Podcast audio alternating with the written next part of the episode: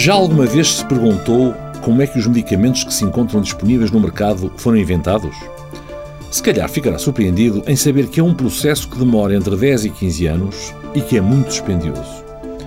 Primeiro, selecionam-se dentre milhares as moléculas mais promissoras.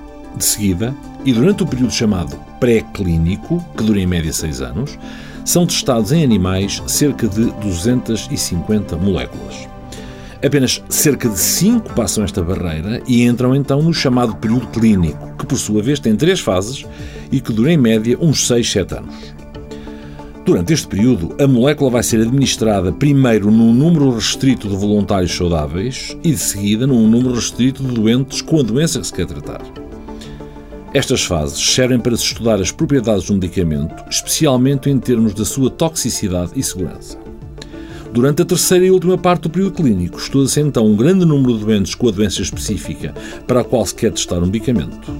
Este estudo chama-se ensaio clínico e sobre ele falaremos amanhã. Para mais informações, consulte a página do Facebook do programa Harvard Medical School Portugal.